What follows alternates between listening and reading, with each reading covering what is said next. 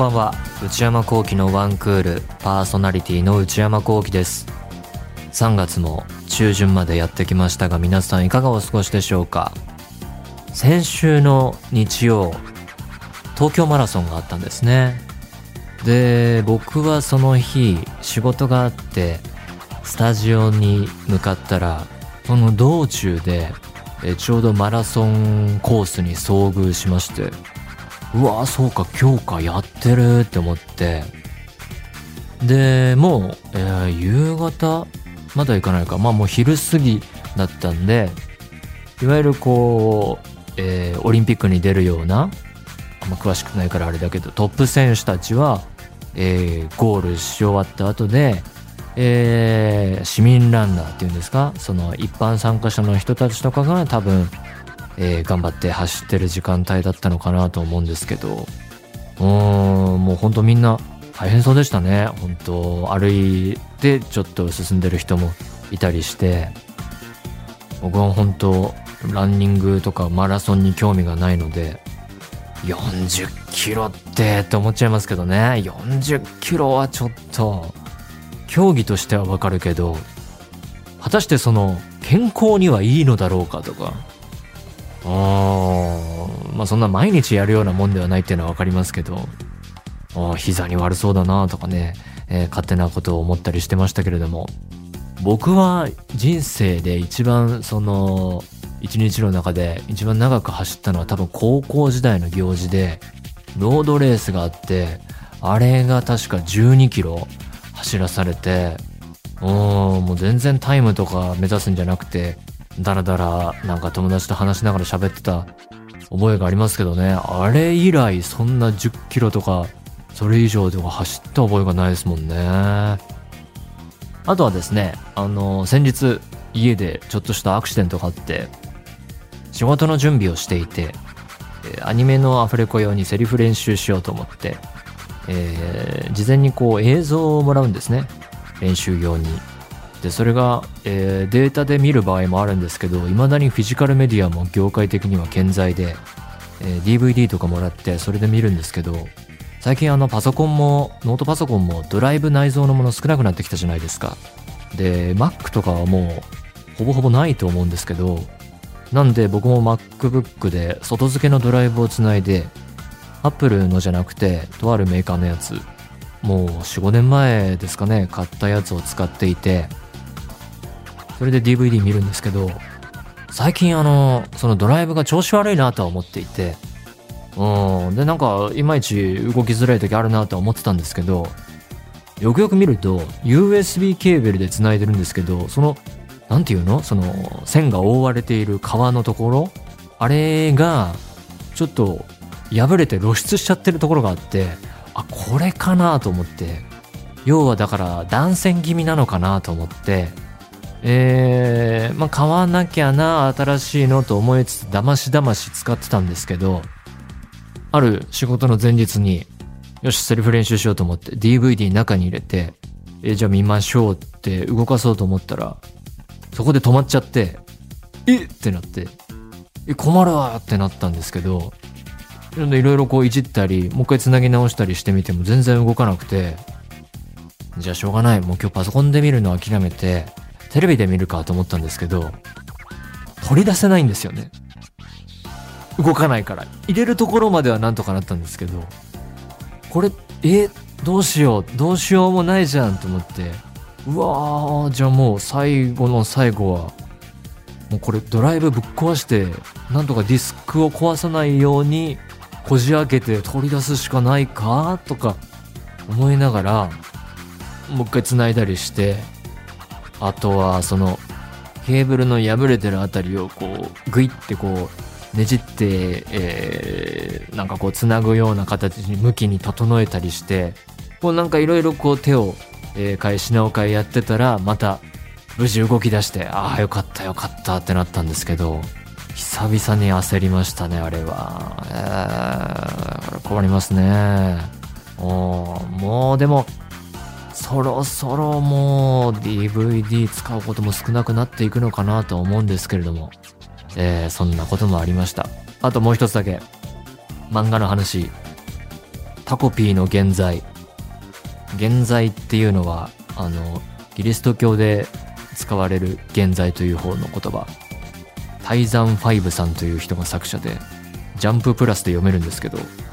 この漫画を評判を聞きつけて読みまして、面白かったです。ていうかまだ続いているので、早く次が読みたい。えー、物語的には、えー、学校でいじめを受けている女性のキャラクターがいて、で、その子が宇宙人であろう、えー、タコピーっていうキャラクターとたまたま出会って、で、いろいろこう物語が動いていくんですけど、まあ、ネタバレ NG 系なのであんまり喋りませんけど、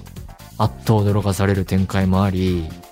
うん、ただまあ、キャラクターの背景が本当いろいろあるんですけど、子供たちの。その親描写が結構ハードで、そこが少しステロタイプかなという気はしていて、で、ああと、なおかつその、複雑な家庭環境を持ったキャラクターたちが、接点を持つんですけど、まあ、こことここは、えー、事情的にわかるけど、もう一キャラが、うーん、ちょっとそこが繋がってくるのが都合いいかなという気がしなくもないという感じだが、展開のうまさとか、構造のうまさとか、絵の、漫画としての絵の見せ方のうまさとか、その、コマの運び方とか、目の動かし方とか、そういうところでぐいぐい読まされて、あの、一気に読みました。やられましたね。始まり的にはダークなドラえもんって感じなんですけど、うん、もっと読んでいくと、あのー、浅野稲夫さんのおやすみプンプンとかも思い出すような、そんな漫画でね、とにかく今はこのタコピーの原罪の次が読みたいと思いながら生きています。それでは内山昂輝のワンクールスタートです。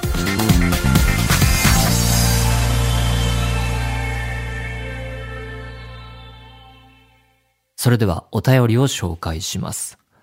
ラジオネーム、コメちゃんさんからいただきました。内山さん、内田さんこんばんは。プロデューサーまでして。この番組にメールを送ることができて本当に嬉しいです。なぜなら私は去年の秋頃からこの番組をポッドキャストで聞き始めたのですが、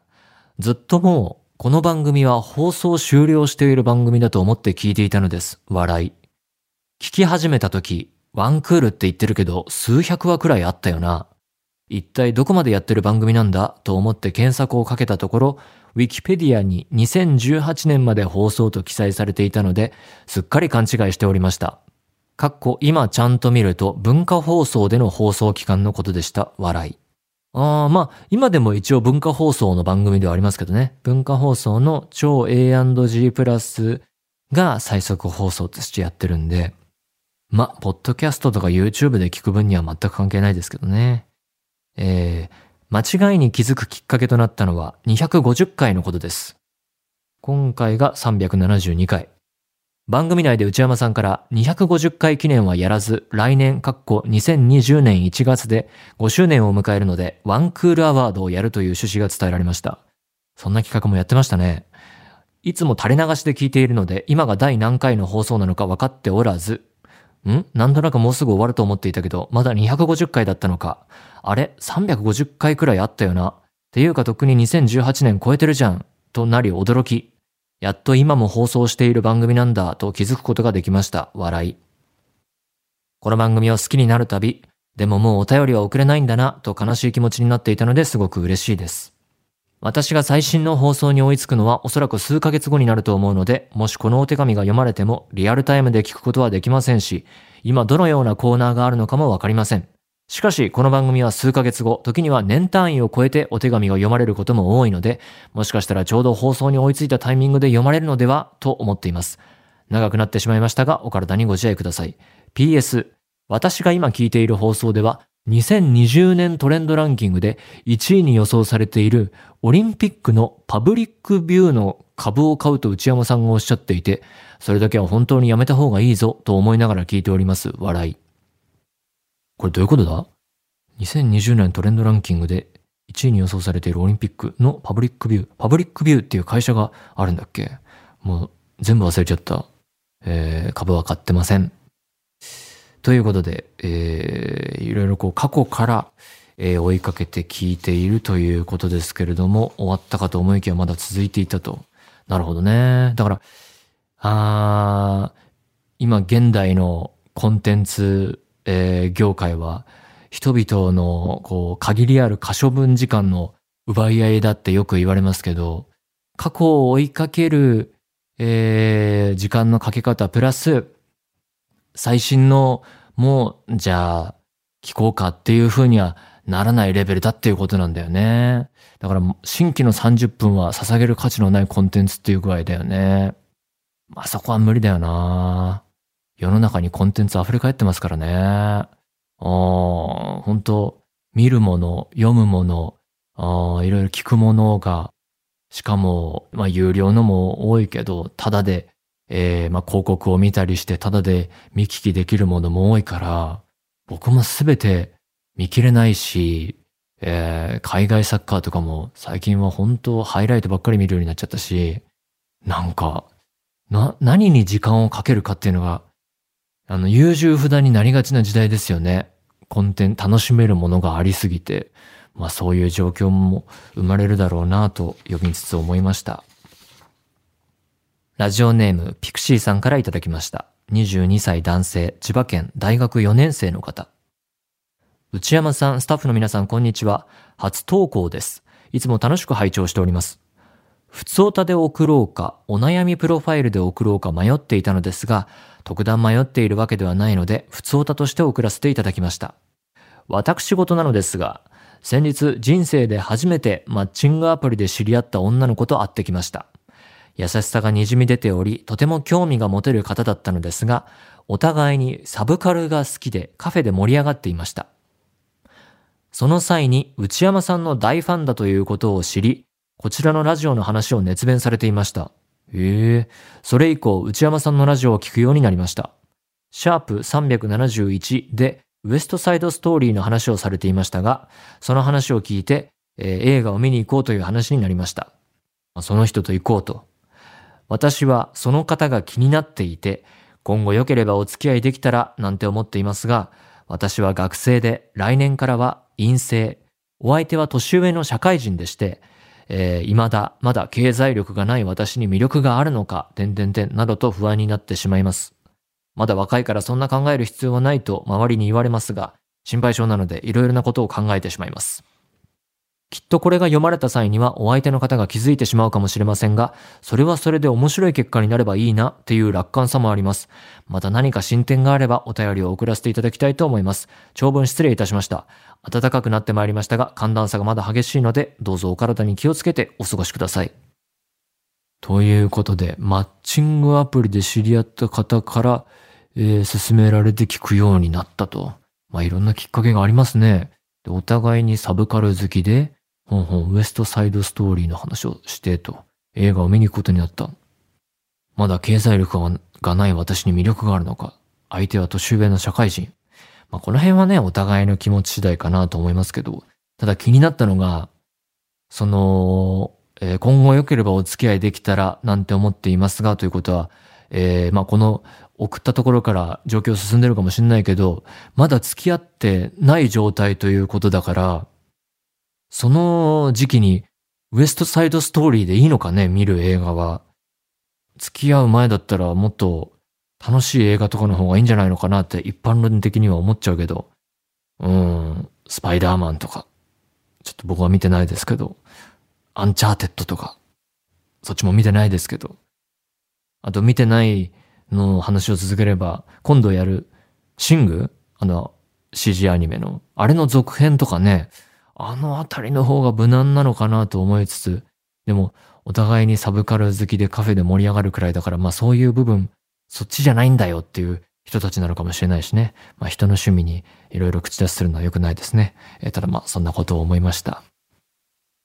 ということで、何でもいいので送ってみてください。えー、いろんなきっかけで、えー、聞いていただけるということで、えー、そういうことを知りました。皆様からのお便り引き続きお待ちしています。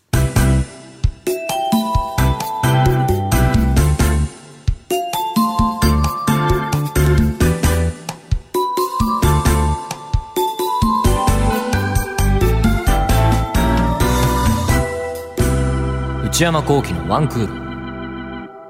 内山幸喜のワンクール、続いてはこちらのコーナー。人生このコーナーでは皆さんがどんな人生を送っているのかを教えてもらうべく一日のタイムスケジュールを送っていただいておりますそれではラジオネームオリンピック休みが欲しいさんからいただきました2月の頭にいただいたメールだそうですはじめましていつも楽しく拝聴しております。この度現職を3月末で退職することになったのでおということはもうもうそろそろ退職の時期。記念にこのコーナーへメールをしてみます。私は24歳女性。内山さんも少なからず関わりがあるであろう広告代理店の営業として働いております。代理店有名なところで言うと電通とか。博報堂とかですかね。まあその関わりはあるんだろうけど直接こうお会いして一緒に働くっていう、えー、機会は少ないですかね、えー、知り合いもいないですね。9時頃起床。身支度お弁当作り。朝方に憧れ6時頃からアラームをかけておりますが起きれた試しはありません。6時からアラームかけて9時だとちょっとね体に良くなさそうだけどうん、まあしょうがないのか。お弁当は作り置きと冷食の詰め合わせです。9時半出発。早っ。9時起床、9時頃起床で9時半出発。10時頃出社。完全フレックスタイムなので、基本的には何時出社でも OK です。ただ、定時としては9時半です。最近は定時出社できた試しがありません。へえ。10時から11時。社内ミーティング。他支社、他の支社の社員とのミーティングなので、基本オンライン。会社のスローガンを決めるため、持ち寄った案をアーダコーダ言いながら詰めていきます。11時から12時、構成。雑誌のタイアップ企画が進んでおり、その紙面の構成を進めます。内山さんもご経験あるかと思いますが、情報に間違いはないか、齟齬はないか、文字を読むのは苦ではなくとも、一字一句注意深く見ていくのは骨が折れます。私の場合は、えー、取材を受けた時とかは原稿チェックっていうのをやりますね。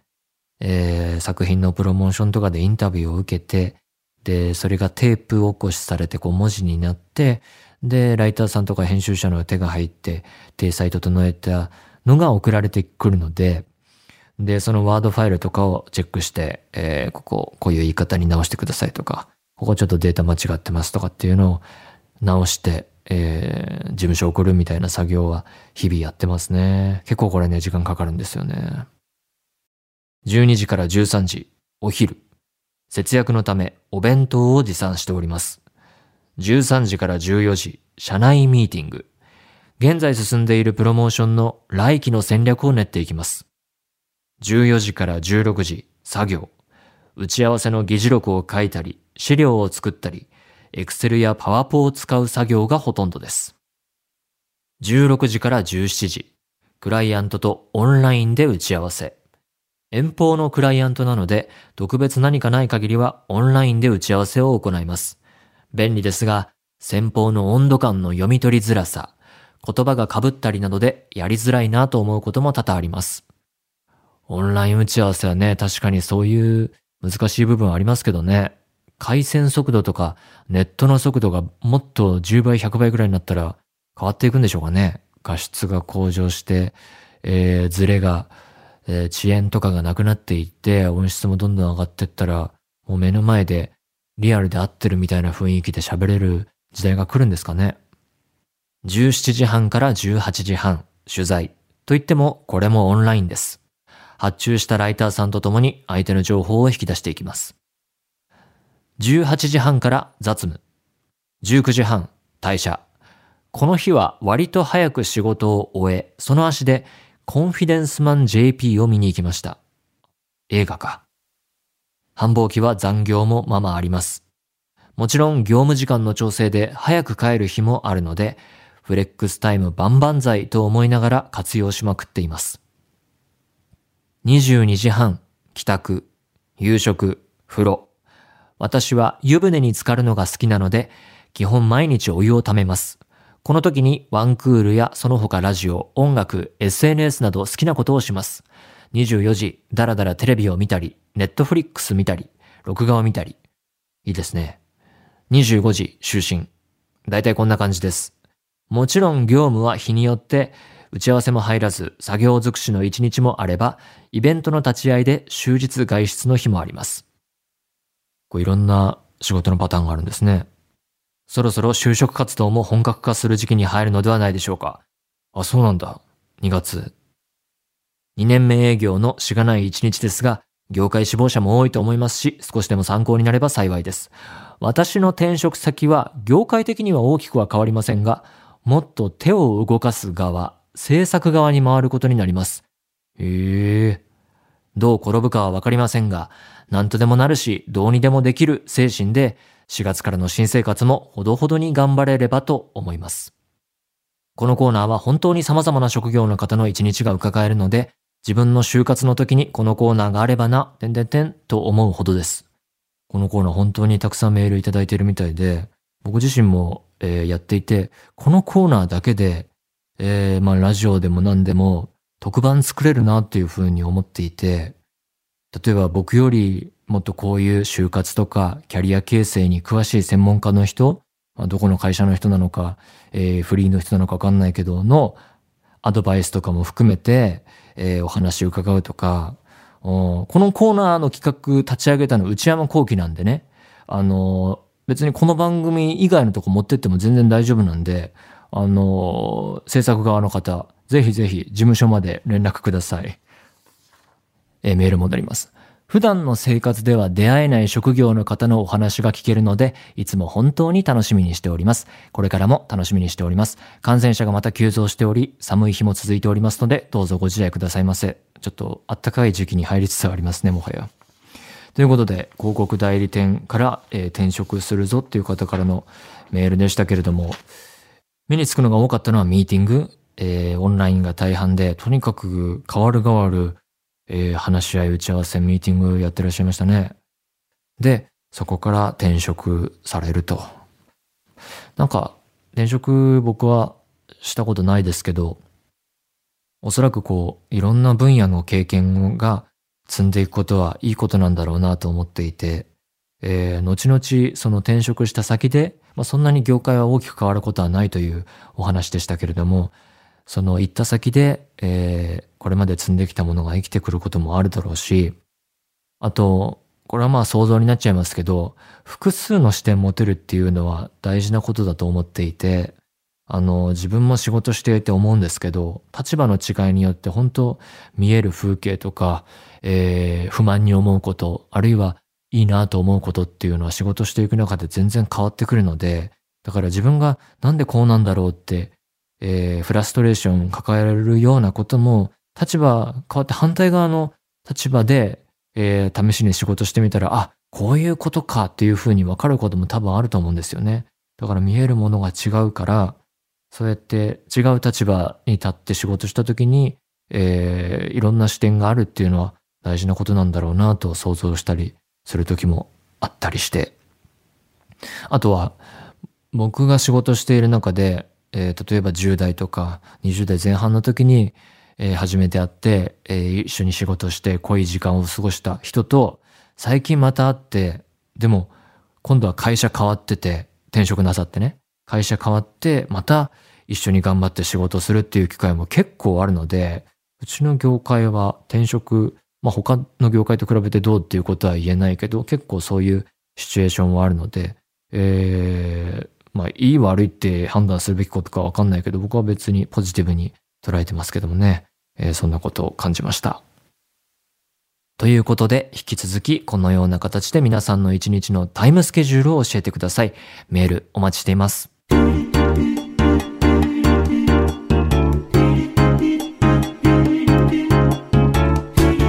内山幸喜のワンクール。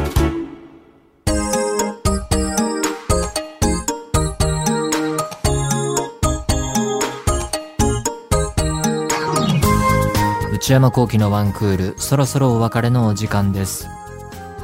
まあ、今はタコピーの現在、早く次読みたいなって思ってますね。あの、タコピーの語尾が特徴的なんですけど、あれの口調の、えー、使い方、まあ、語尾付けで特徴付けるのは、えー、古典中の古典っていうか定番スタイルなんだけど、それが話の展開で、あ、こういう風に使ってくるのかっていうあたりとか、うん、うまいなって思いますね。ジャンププラス、次々と話題作生まれててすごいですね。そのジャンプのネット展開が始まってジャンププラスっていうのが始まるよって聞いた時は、あー、なんか、ジャンプっていうもう、なんだろうな、もう大きいメディア、その紙の方のジャンプがあって、その上でネットで勝負っていうのはどうなんだろうなと思ってたけど、今やね、こうやって面白いのがあるし、あとやっぱり同時にこう、どんどんとこう、スマートフォンとかタブレットが発達して普及して、えー、ネットのコンテンツが読みやすい状況がね、えー、整えられていったっていうのもあるのかもしれないですね。僕も iPad Pro で読むのがもう普通になっていて、そっちの方が読みやすい時もあるし、もうそういうのもあるのかなと思いつつ、早く読みたいなと思っています。皆様からのメール、引き続きお待ちしております。現在募集中のコーナーは、新生活、春にまつわる身の回りの変化を教えていただく、春限定のコーナー、新生活応援、春のお便り、皆さんおすすめのローカルテレビ番組を募集するローカルどうでしょう。皆さんがどんな毎日を過ごしているのか一日のスケジュールを教えていただく人生。パリピな皆さんの日常を教えていただく私はパリピ。私内山幸輝に10分喋ってほしいトークテーマを提案していただく内山さんこれで10分お願いします買い物不詳な私内山幸輝の財布をこじ開けられるような買いな商品をお勧めしていただく内山さんこれ買いです。今抱えている悩みをなるべく詳しく教えていただくお悩みプロファイル。他にも最新の流行を少しだけ覗いてみるトレンドハッシュタグ。私が最近見た映画についてただひたすら語るムビログ。そして話題になっているエンターテインメント作品などの普段は表に出ない関係者の方にお話を伺う中の人インタビュー。これらのコーナーで取り上げてほしい商品や作品、人物なども募集中です。そして内山幸喜オフィシャルノート内山幸喜の踊り場毎週木曜の夜に更新しています現在は依然としてリモート収録奮闘期が続いております踊り場公式 Twitter、YouTube チャンネルもありますのでそちらもぜひご活用くださいすべてのメールはこちらのアドレスへお願いいたします one.joqr.net one.joqr.net 番組公式ツイッターアカウントは、アットマーク、one, アンダーバー、joqr です。こちらもぜひチェックしてみてください。この番組は、ポッドキャストと YouTube でも配信中です。ポッドキャストは、ポッドキャスト QR、Spotify、Amazon Music などで、YouTube は文化放送エクステンドの公式チャンネルで配信しています。更新は火曜日の夕方の予定です。それではまた来週。さようなら。